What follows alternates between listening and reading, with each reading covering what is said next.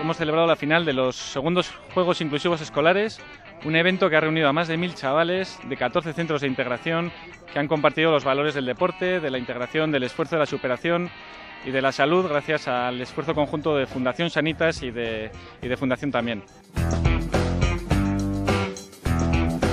La principal novedad es que hemos montado una gran gincana de deportes adaptados, yendo a la sensibilización y a, que los chavales que no tienen discapacidad de los, de los colegios pues comprendan lo que es jugar a deportes con limitaciones.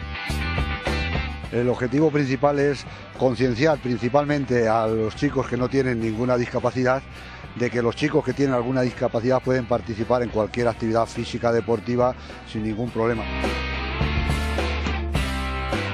El deporte es bueno por dos cosas. Una, porque al final, para la gente que tiene discapacidad, es bueno que nos vea a los deportistas de élite, que vamos a enseñarles que con discapacidad se pueden hacer muchas cosas.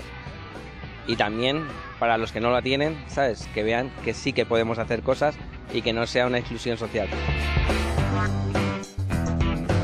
Yo desde que creé la fundación también siempre he estado trabajando como herramienta de inclusión social el deporte y creo que el deporte además te forja el carácter, te ayuda a superar luego los muchas adversidades que te va a mostrar la vida.